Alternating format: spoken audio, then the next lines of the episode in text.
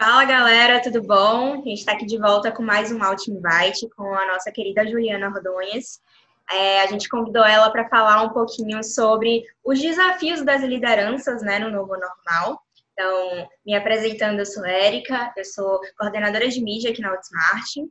E agora a Ju vai se apresentar um pouquinho para vocês também, para vocês entenderem qual é, o que, que ela faz e um pouco da trajetória dela.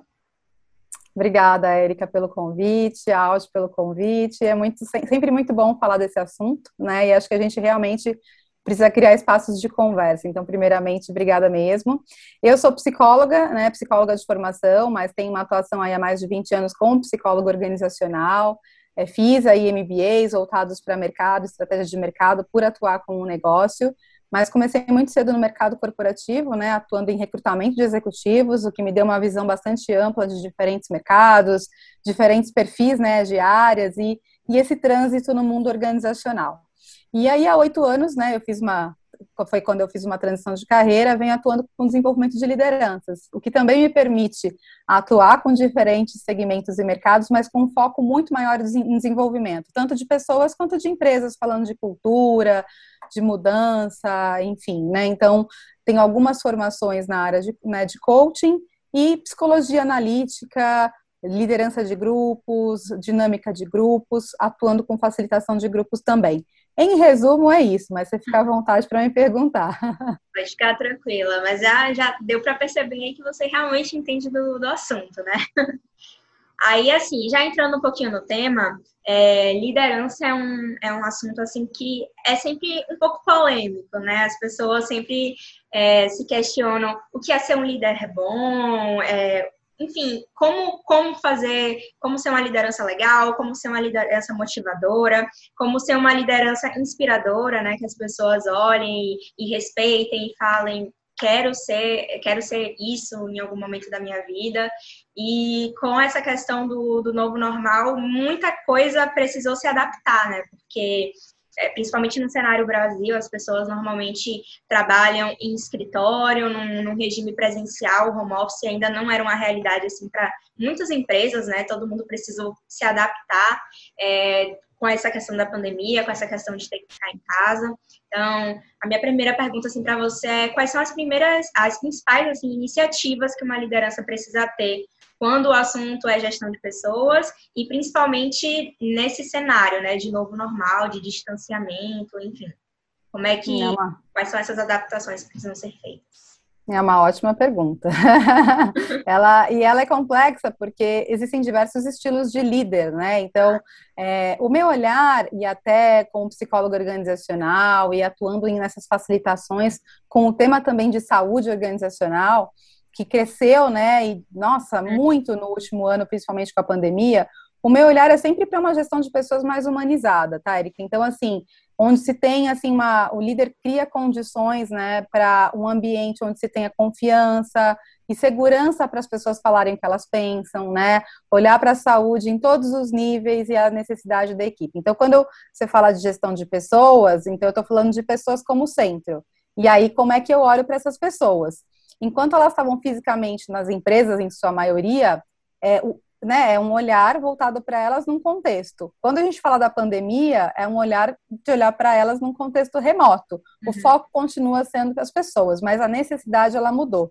Então, falando dessa gestão mais humanizada, nesse momento também, é preciso se reinventar, né? Assim, foi preciso. Muitas empresas se readaptaram, se organizaram mais rapidamente. Deu para perceber que as empresas que tinham a questão da transformação digital já em andamento ou alguma linguagem tecnológica já avançada, elas se adaptaram mais rápido, né? Mas, mas, enfim, eu falo muito sobre people skills. Não adianta você ter as melhores ferramentas tecnológicas se você não tem um olhar para autoconhecimento e para inteligência emocional também. Então, eu, eu entendo como uma, um ambiente complexo, né? Acho que a principal, as principais iniciativas nesse momento é cada um como líder pensar como ele gostaria de ser liderado nesse momento, né? Então, como é que está a inteligência emocional dele? Como é que está o autoconhecimento dele? E aí sim, ele poder olhar também para o outro, né? Se eu não estou nem eu entendendo como eu estou funcionando numa gestão remota, o que é melhor para mim, o que funciona melhor para mim, eu não abro espaço também para olhar para minhas, né, as minhas pessoas e entender o que, que é melhor na gestão, na gestão delas. Então, eu, eu falo assim, mais cuidado ainda do que já era antes na necessidade do outro, né? O que, que é, o que, que é preciso, o que, que é preciso ser adaptado, simples assim, uma gestão mais humanizada mesmo. Uhum, perfeito.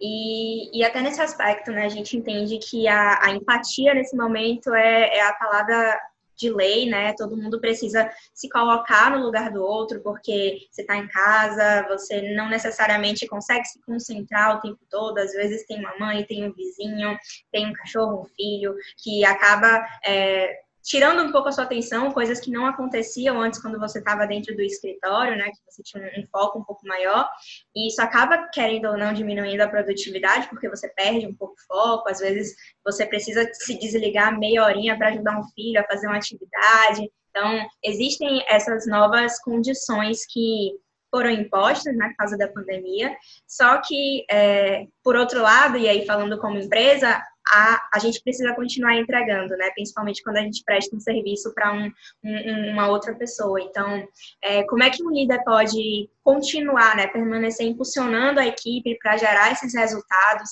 mesmo diante desses, dessas transformações, desses desafios que a pandemia tem proporcionado? É, eu sempre olho assim, é, para olhar como abrir espaços para conversa sem obrigação, né? Então, assim, eu, eu, quero produtividade, mas eu preciso de pessoas para entregar. Então, como deixar claro o que precisamos, né? É, para onde vamos, o que queremos. Acho que essa questão da produtividade tem muito a ver também com a clareza do que se espera, né? Mas nesse momento, principalmente na gestão remota, abrir espaços para conversa sem obrigação, na minha visão, é porque assim tudo virou reunião. Até uhum. aquele ajuste de 10 minutinhos é uma reunião atrás da outra. As pessoas não fazem pausa, o ritmo super acelerado. Então, como que abrir espaço para conversa sem obrigação, né? É, eu vi, eu vi muita empresa nesse período falando assim, não, a gente precisa cuidar da saúde, o pessoal está estressado. Então, vamos implementar aqui programas de yoga, de mindfulness. Aí, 8 horas da manhã, todos os dias e tal. Então, tem funcionário que começou a ficar mais estressado por ter que acordar mais cedo para ir 8 horas da manhã para yoga. Então, você veja, uma intenção uma, que a empresa tinha para melhorar a qualidade de vida começou a virar obrigação. Uhum. E aí, a, a, aí, aí, aí, aí o peso continuou, né? A sobrecarga continuou, como você falou, além das tarefas de casa, o trabalho no mesmo ambiente, né, ainda uma nova atividade proposta pra, pela empresa, que para muitos foi uma sobrecarga também. Então, uhum. na minha visão do que eu tenho acompanhado, abrir esse espaço para conversa é fundamental, entender a história, as condições de vida que cada um dos liderados tem, né, ou enfrentam. É, sem escutar, sem abrir espaço para conversa, né, e também se mostrar vulnerável, fica difícil estabelecer conexão e contato. Então, como continuar engajando, motivando para essa produtividade, eu preciso abrir espaço para falar sobre isso porque às vezes a condição de cada um nas suas casas é bem diferente de quando você estava no presencial. Né? Então, se eu tenho alguém que não está entregando, não está legal na produtividade, será que eu estou de fato aberto e entendendo a história dessa pessoa, o que ela está passando? Né? Será que eu, como líder, estou criando espaços para falar sobre isso e talvez refazer ou fazer né, novos acordos? Então, é, para mim, Erika vem muito na linha assim de que acordos ou novos acordos eu preciso estabelecer Uhum. E o quanto que eu estou entendendo o que o meu liderado está passando nesse momento. Né? Se eu estou ouvindo, se eu estou escutando, se eu estou conversando sobre isso, ou se eu só estou com foco no resultado. Né? Cadê o resultado, a produtividade, mas sem olhar para quem é essa pessoa que está por trás dessa entrega. Uhum, perfeito. E aí, ainda até para o outro lado agora, né? Porque a gente está falando aqui do líder para o liderado, mas o líder também, ele, querendo ou não, tem sido bastante cobrado nesse período, né? Porque ele precisa, é, ele é a pessoa responsável em garantir os resultados da empresa, da equipe, apesar de todos os cenários, apesar de todos os problemas é, mentais, psicológicos, físicos da, do, dos seus liderados. E, assim, pr primeiro, se você consegue identificar assim, quais foram os principais impactos que a pandemia trouxe para esses líderes diante desse novo modelo e como é que ele pode trabalhar isso também, né? Porque, querendo ou não, é, não é só o liderado que fica é, emocionalmente abalado, né? O, o, líder, em algum momento, também fica bastante estressado, bastante sobrecarregado. Então, como é que a empresa, né, como um todo, pode olhar para essas pessoas também? Como é que elas podem ser, ser ajudadas? Como é que elas podem melhorar a produtividade delas? Porque eu acho que, querendo ou não, é, a sobrecarga em cima dessas pessoas também aumentou bastante com esse cenário de pandemia, de instabilidade, enfim. É verdade, tem razão. E ainda mais de ter a responsabilidade por uma equipe, às vezes de ver alguém da equipe adoecer, ah. e a gente não foi capacitado para isso, ou educado para falar sobre emoções, né, desde cedo. Então, é, eu vou tentar responder essa sua pergunta pensando assim numa reinvenção em vários níveis, né? Tanto do ponto de vista da empresa quanto do, do profissional, porque uhum. Vai desde assim aprender tecnologia como skill, por exemplo, né, como competência, aquele líder às vezes que não estava assim muito familiarizado com o ambiente tecnológico, né? Tá muito acostumado, você vê pessoas da área comercial, né, umas áreas específicas que é muito ali, né, no presencial, aprendendo novas ferramentas. Algumas áreas não pararam no presencial, uhum. né? Mas como interagir está próximo à distância, né? Então foi necessário também, é, como desafio, como desenvolver uma criatividade maior nessa conexão, né? E aí, um desafio também para aqueles líderes mais controladores, né, que tiveram que trabalhar sua flexibilidade, porque as pessoas né, sobrecarregadas com tarefa de trabalho, como você falou, do trabalho e da, da casa, né, no próprio ambiente de casa. É, como é que ela, como é que esse líder também ele tem uma gestão mais flexível, ele teve que aprender, e os que não estão aprendendo ainda estão sofrendo, Sim. porque às vezes as entregas não vão acontecer naqueles horários, é uma coisa mais assíncrona. Então, essa é a sua, o seu, o seu objetivo, mas as horas de entrega, as horas de conversa não são, às vezes, naquela hora que o líder tem a expectativa. Então, eu acho que tem do ponto de vista de hard skill uma coisa, tem uma outra coisa que é aprender essa flexibilidade e as pausas, né? Uhum. É, então, você imagina assim, é, por exemplo, áreas de tecnologia que já traba trabalhavam remotamente, às vezes estão achando o máximo. Tem gente que é. adora ficar em casa, trabalhar de casa e se disciplinam bem com isso. Mas imagina áreas criativas, sei lá, que criam um produto físico. Você tá falando, a gente estava falando de digital antes, né? mas imagina um produto físico que você tem que manusear manu é, material, prototipar é, os prazos de, de algumas atividades não foram revistos para essas empresas. Então, isso também vem uma sobrecarga para o líder. E agora, para eu entregar essa criação, o que, que eu tenho que rever na minha forma de fazer, né? Então, às vezes não tem pausa. Então, como rever tempos? Ou então até reuniões importantes com câmera aberta. E câmera aberta virou um, um, um fator de estresse, né? Exato. Então, assim, é, coisas que a gente nem imaginava que antes poderiam surgir. Então, tem novos estressores aí, né? Não é só a entrega, mas é como eu vou entregar. É, nem, será que todas as reuniões precisam de câmera aberta? Outro dia eu estava numa facilitação, falaram assim: olha, tem reuniões importantes que a gente colocou como regra a câmera aberta. E outras que nem tanto para não sobrecarregar, porque muita uhum. gente está cansada de ficar olhando para a tela. Tem gente que não está muito arrumado, não está num ambiente, ambiente que se sente à vontade para abrir a câmera. Então, a forma de flexibilizar isso também mudou, né? Eu não posso dizer que tem que ser 100% agora home office ou 100% presencial. Tem um modelo híbrido vindo aí, como é que o líder ele aprende a fazer gestão assim, né? E, então a forma de vender mudou. Tem gente que está apresentando virtualmente, tem TikTok, tem, tem é diferente quando você faz uma venda no presencial. As pessoas extrovertidas às vezes falam que falam melhor nas câmeras se dão melhor? Será? Quem é mais tímido que às vezes não quer aparecer? Então, eu acho que exige, assim, por isso que eu falo que é uma pergunta complexa. Depende do meu perfil. Eu me adapto muito rápido como líder. Dependendo do meu perfil, eu vou ter que ter mais esforço para me desenvolver. Para ambos ou para todos os tipos é possível, mas vai exigir um esforço diferente dependendo do, do perfil ou tendência de comportamento de cada um uhum. e da cultura organizacional também da empresa. Né? Então, acho que é, é, amplo, é complexo, mas a gente tem que olhar. Não sei se fez sentido para você aí, mas tem que olhar diferentes esferas, né? É, porque é, até dentro de uma equipe mesmo, né? São várias pessoas, várias realidades diferentes, várias personalidades diferentes. Não é como se você botasse todo mundo no mesmo quadrado e uma solução mágica para todo mundo, né? Então é realmente Exato. uma situação assim bem complexa. E indo até nesse caminho também, é, com essas mudanças todas, com essas instabilidades, com essas incertezas, né? Porque vem vacina, não vem vacina, tá melhorando, não tá, abre, abre negócio, fecha negócio, então é tudo muito, muito incerto. É, as pessoas começaram a ficar mais ansiosas, né, porque não sabem é, como é que vai ser o futuro, não sabe se vai se manter no emprego, né, todo mundo está fazendo esforço para manter e tudo mais, mas às vezes, infelizmente, a realidade financeira da empresa não permite, tem que fazer cortes e etc.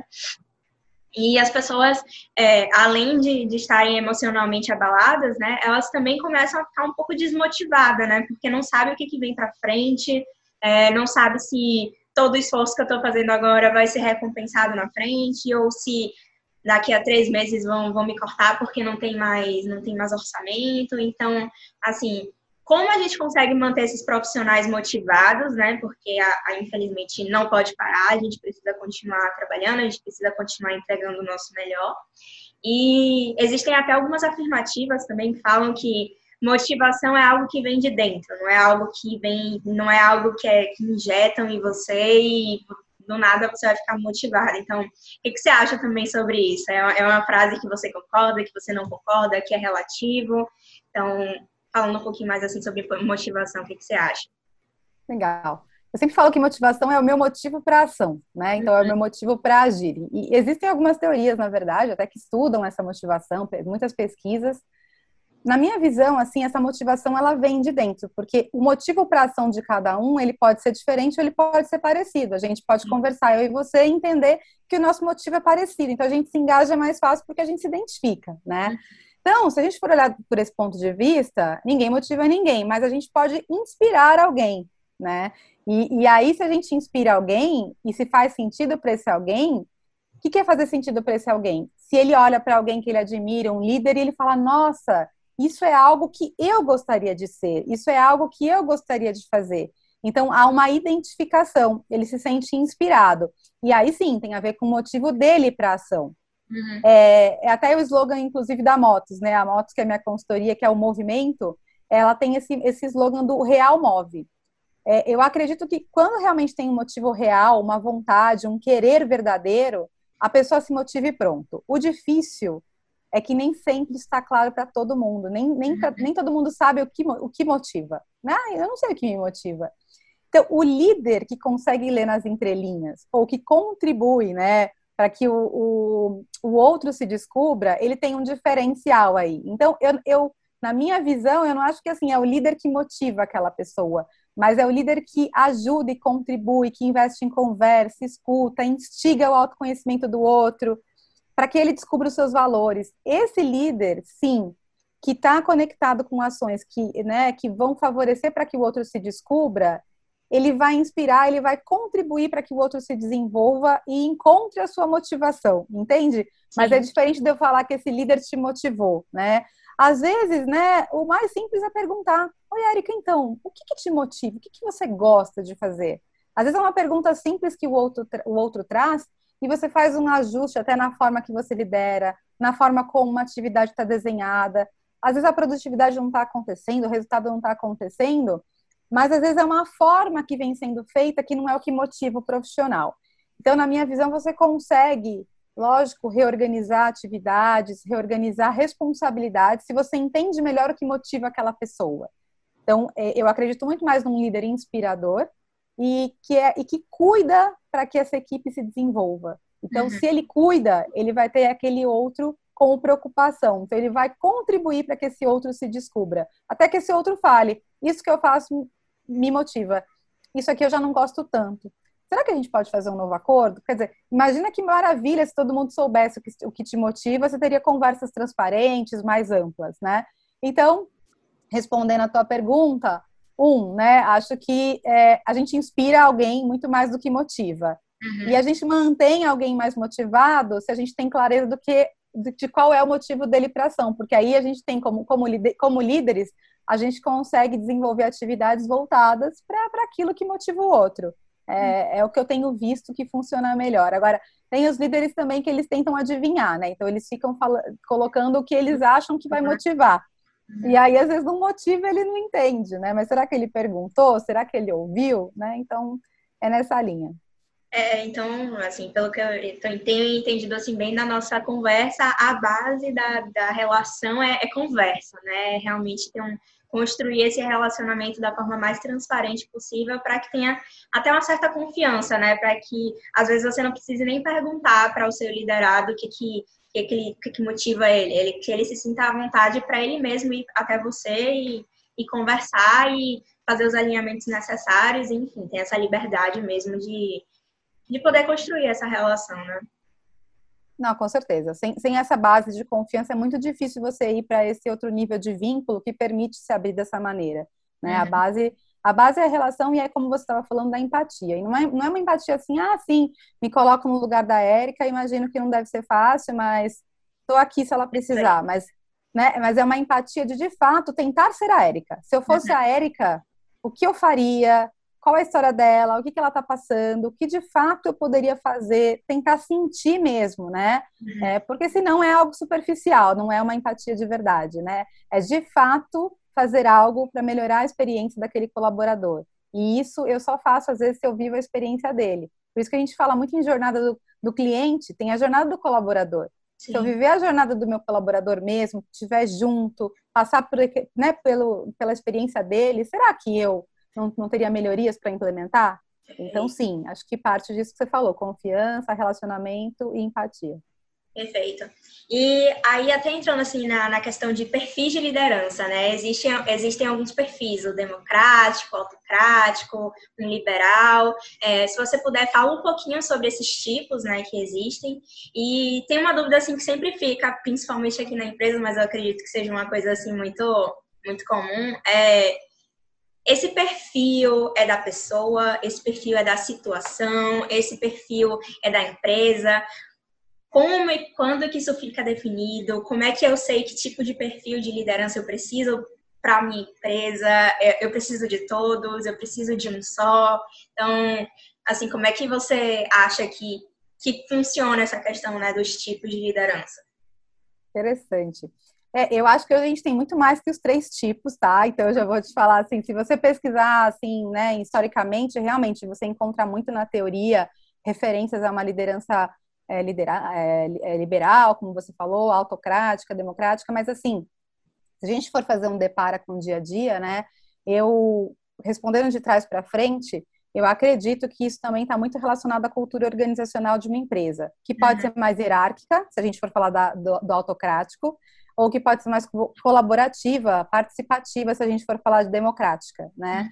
É, ou então até mais, mais inovadora, né? Então, é, que, que, mais inovadora no sentido até de um conceito que estão falando que é da holocracia, que é de uma autogestão. Cada um faz a sua gestão, né? E, e aí estaria mais, se a gente for fazer um deparo, estaria mais relacionada é, a uma liderança mais liberal, né? Uhum. Mas agora, assim, se a gente for olhar o, esse estilo de cultura que eu estou falando, combinado ao perfil de um líder, que valoriza as mesmas coisas, aí isso pode ser potencializado ou não. Então, uma Sim. cultura de uma empresa autocrática com o perfil de um líder que já é mais diretivo, você vai ter isso mais potencializado, né? Então, por isso que eu falo que, assim, tem um pouco dos dois, mas sem dúvida que o que dá o tom é a cultura organizacional.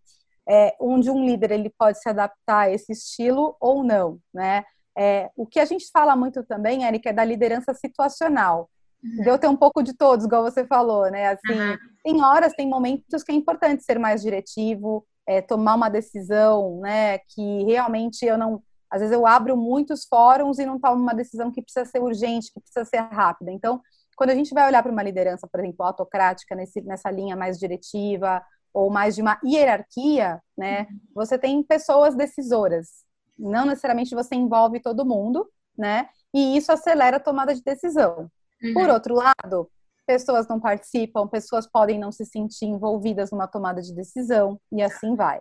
Se você for olhar a democrática, ela já envolve mais pessoas. É muito do que se fala hoje de uma cultura mais colaborativa, onde você tem vários comitês para tomada de decisão, ou dependendo de um projeto, você envolve várias áreas ou às vezes você trabalha até por squad, né? Por projeto, por perfil de cliente, por perfil, enfim, né? Tem vários tipos de temas que você pode trabalhar por squad, que envolve, que tem, que cria condições mais colaborativas e participativas, É, normalmente as pessoas se sentem mais engajadas quando a gente olha no geral, aquela que é democrática nesse sentido da, da, do participativo, ela tem ficado né, mais, mais em vogue de preferência das pessoas. Por outro lado, dependendo da empresa, do tamanho da empresa, você posterga um pouco o tempo de tomada de decisão, né? Então, esse timing, ele é afetado. Você tem que articular e desenvolver muito mais o, o relacional, né? Então, eu vi muito isso em empresas agora no comitê de gestão de Covid que muitas criaram, né? Muitas empresas tiveram que criar o seu comitê, uma squad mesmo, né? Pessoas de áreas diferentes para falar o que, que a gente vai fazer em relação à pandemia, né? E algumas decisões tinham que ser rápidas. Não, não se tinha muito tempo para pensar. Tem uma pessoa com Covid nesse andar. O que, que a gente vai fazer? Quarentena para todo mundo? Manda para casa, não manda para casa? Isso lá no início, né? Naquela, naquela primeira semana. Então, por exemplo, se eu tenho uma cultura muito participativa, colaborativa nessa hora, e eu tinha que perguntar para muita gente, às vezes eu estou colocando muitas pessoas em risco. Então, precisa ter alguém que decida. Sim. Ao mesmo tempo, como equilibrar eu ter participativo, um comitê, por exemplo, mas ter um timing de decisão que não atrapalhe resultado ou que, ou que não coloque a segurança das pessoas né, em risco. Então, eu acho que tem essas vantagens e desvantagens de cada tipo. Eu não acho que né, uhum. tem uma melhor. Eu acho que uma cultura muito uh, autocrática, diretiva, é, vai depender muito do perfil das pessoas também, porque tem pessoas que não se engajam nesse tipo de cultura.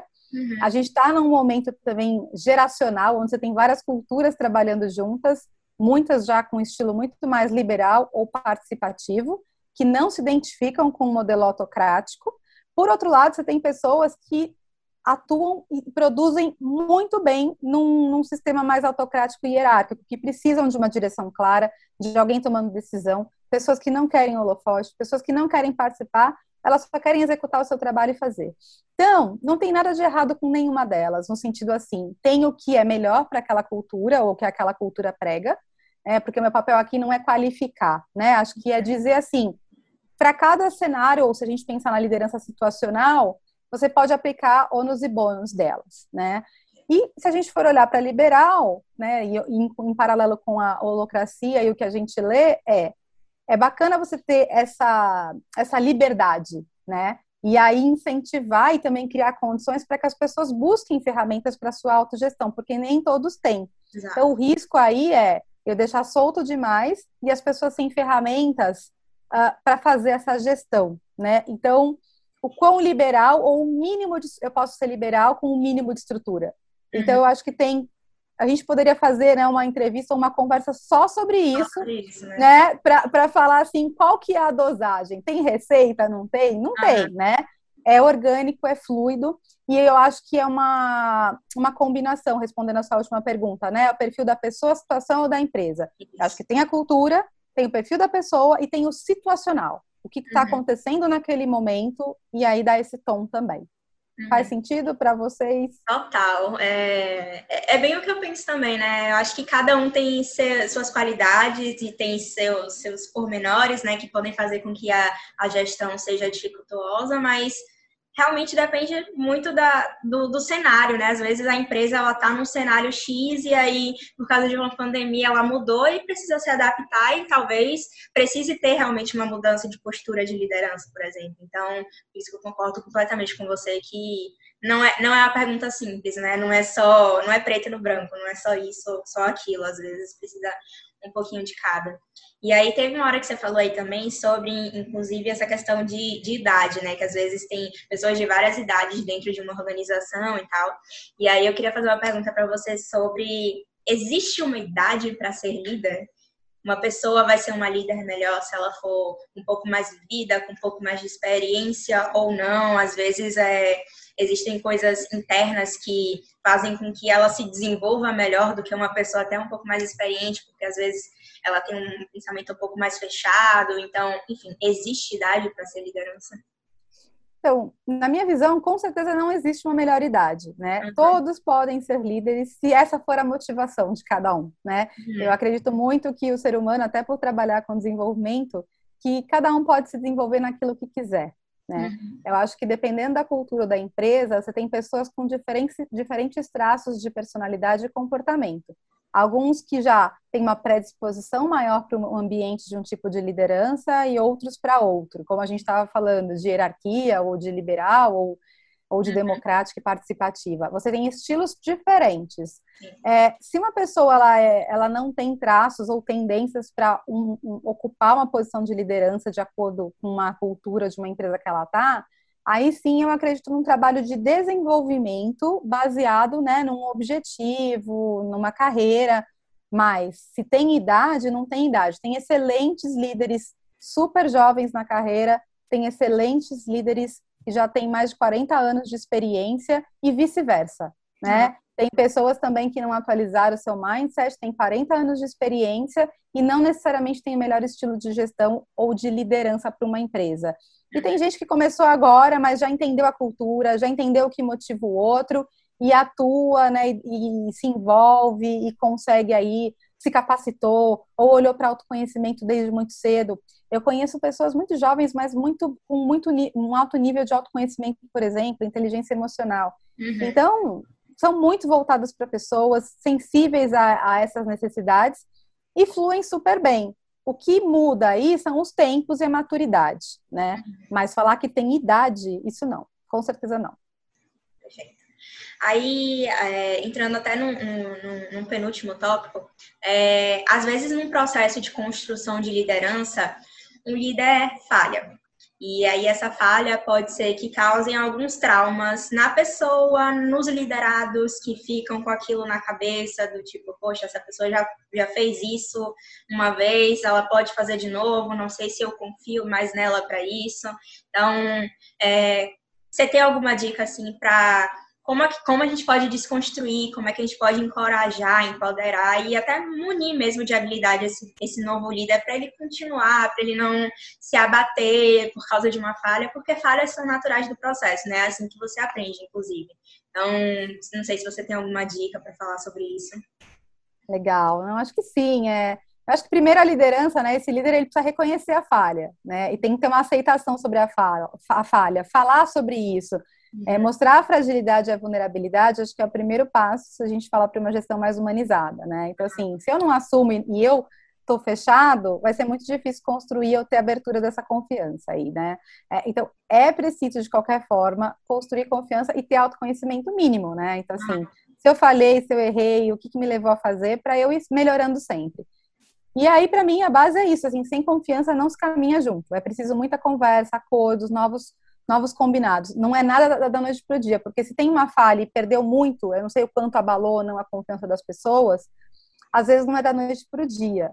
Mas com conversa, com novos combinados, o que, que vocês esperam de mim, o que eu espero de você, que combinados a gente sai daqui, é, esse ambiente né, mais transparente e, de fato, é, quando a pessoa vê que você está engajado, é, você ter a transparência e falar que vai cumprir, e aí, na primeira oportunidade que tem, você vai e cumpre.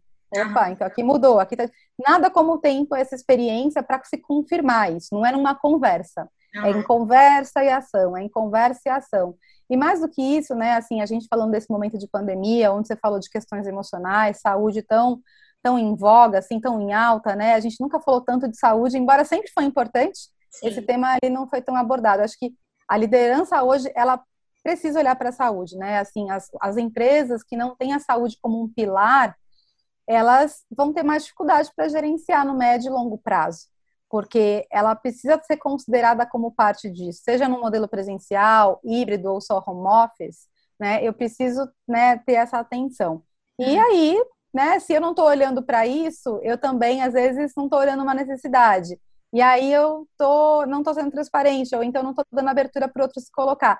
Então, vai virando uma bola de neve cada vez mais a distanciamento, né? Se eu quero realmente lidar com essa questão da falha, é, resgatar a minha equipe, eu preciso dar abertura e eu preciso criar condições saudáveis. Por isso que eu falo de saúde. Saúde não é só saúde física, uhum. saúde mental, mas um ambiente seguro, um ambiente saudável, que eu tenha segurança psicológica para me colocar e falar, nossa, chefe, ou líder, ou o que seja, né, que a empresa chame.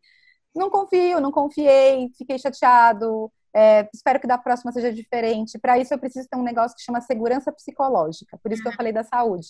É como que esse líder ele cria essa condição para que a pessoa se sinta confortável, que né, as coisas podem melhorar, as coisas podem mudar. Perfeito. E aí eu tenho só mais uma pergunta para a gente fechar aqui nosso bate-papo. É, tá aqui na empresa a gente tem muito essa cultura de familiar mesmo, sabe? As pessoas entram aqui, todo mundo vira muito amigo, todo mundo se diverte, sai. É uma relação muitas vezes que vai para além do trabalho, né? Ela realmente cria laços assim muito muito bacanas mesmo. E aí acontece com alguma frequência a situação seguinte: eu sou líder de um amigo ou de um familiar, então eu tenho um, um, um irmão, um primo ou qualquer coisa que eu estou trabalhando junto. E aí a gente discutiu no trabalho, porque é, fez alguma coisa que não foi legal, atrasou um prazo, enfim, aconteceu alguma, alguma situação assim que, que não foi bacana. E aí, como é que a gente faz para ter um happy hour feliz? Como é que a gente faz para separar essa questão do, do trabalho do, do pessoal, sabe? Porque muitas vezes isso acaba se confundindo um pouco também, né? Às vezes você deixa de dar uma bronca numa pessoa porque ela é muito sua amiga, ou o contrário, às vezes você precisa dar uma bronca na pessoa, você dá a bronca e ela acaba levando isso para fora do trabalho, né? Para um happy hour, para uma saída, enfim. Como é que a gente faz para separar isso? Que legal. É uma, uma, pergunta muito bacana e me fez lembrar de uma história. Então, vou te, vou te responder assim, né? Bom, primeiro de tudo, que sempre combinados e acordos são importantes, porque isso pode acontecer com familiar ou, como você falou, né? Às vezes a gente se torna muito amigo, Sim. porque a gente está no trabalho e faz grandes amizades, de repente é, a pessoa era par, de repente um é promovido, Exato. e aí vira chefe do amigo. E eu vou te contar até um exemplo pessoal. Eu trabalhei 12 anos no início da minha carreira numa mesma empresa que o meu irmão. Uhum. E, e, e, eu tive que passar por essa experiência que você estava falando, né? E a gente até então era de áreas totalmente distintas, mas chegou um momento que a gente virou par. Então uhum. tinham discussões estratégicas que eram, às vezes, uma decisão dele ou algo que eu faria, né? Ter, teria consequência direta. Uhum. E a gente era muito jovem, então a gente ainda morava na mesma casa, não é aqueles irmãos que você morava cada um na sua casa. Então, uhum. não é só levar para o happy hour, a gente se encontrava em casa. para casa, né? É, levava para casa mesmo. E, e, a gente tinha um combinado que funcionava muito. No nosso caso, em casa, a gente não falava de trabalho. Uhum. A gente não falava sobre nada de trabalho. Num happy hour, numa festa da empresa. Então, a gente tinha combinados muito claros. Uhum. E quando ia para esse lugar, os dois se respeitavam muito. Né? Então, eu não fazia perguntas que poderiam invadir esse espaço e vice-versa. Então, talvez fazendo um paralelo para a sua pergunta, Érica, deixar claro esses espaços, esses limites são muito importantes. Né? Então, às vezes, a gente, o que acontece é que as pessoas não têm clareza e misturam tudo, tudo é amizade, tudo é. Né? Tem uma, uma amizade, um vínculo que facilita muito as relações, até quando tudo está indo bem. Até você não ter que tomar nenhuma decisão difícil que envolve aquela pessoa. Quando começa a impactar e envolver, isso se mistura. Sim. Tem perfis de líderes que são mais imparciais, tem outros que são mais afetivos, e aí sofrem. Então, assim, limites claros, acordo, né, acordos. Olha, gente, vamos para o happy hour, vamos curtir? Então, vamos curtir, não vamos falar de trabalho? Então, assim, tudo depende como é, como cada um funciona mas limites claros nunca fez mal para ninguém, né? O combinado não sai caro mesmo, sabe? E, e, acho que a dica que eu daria é isso, acho que vínculos, relações e ter amigos ou familiares por perto é sempre um presente, mas a gente precisa deixar claros os limites, né? Para não correr esse risco de tudo misturar e você perde o amigo e briga em casa e não olha na cara. Então, é, assim como o líder faz para a equipe deixar claro, acho que é assim, para mim é assim o que funciona, a transparência e a verdade, sabe? Então, eu, eu, eu iria por esse caminho. Tá bom, então. Acho que é isso, Ju. Assim, obrigada pelo, pelo bate-papo. Acho que foi bastante enriquecedor mesmo, tá? Não sei se você quer falar alguma coisinha antes da gente finalizar. Pode ficar. Ah, eu que, imagina, eu, eu que agradeço. Eu, eu sempre que converso, né? Eu, eu converso de um lugar diferente, por mais que eu já tenha vivenciado essas histórias todas, né? Então é sempre muito bom a gente compartilhar a experiência, é sempre muito produtivo. Queria parabenizar vocês por essa iniciativa, né? Que eu acho que levar esse tipo de conversa é fundamental, né? Muita gente às vezes procura algum vídeo ou uma conversa para se distrair, para ouvir sobre o tema. Né? Então eu só agradeço, né? E, e que vocês continuem levando essas comunicações aí adiante, né? Com muita alegria. Tá bom, então. Acho que é isso, gente. Obrigada e até a próxima. Até a próxima, gente. Obrigada. Tchau, tchau.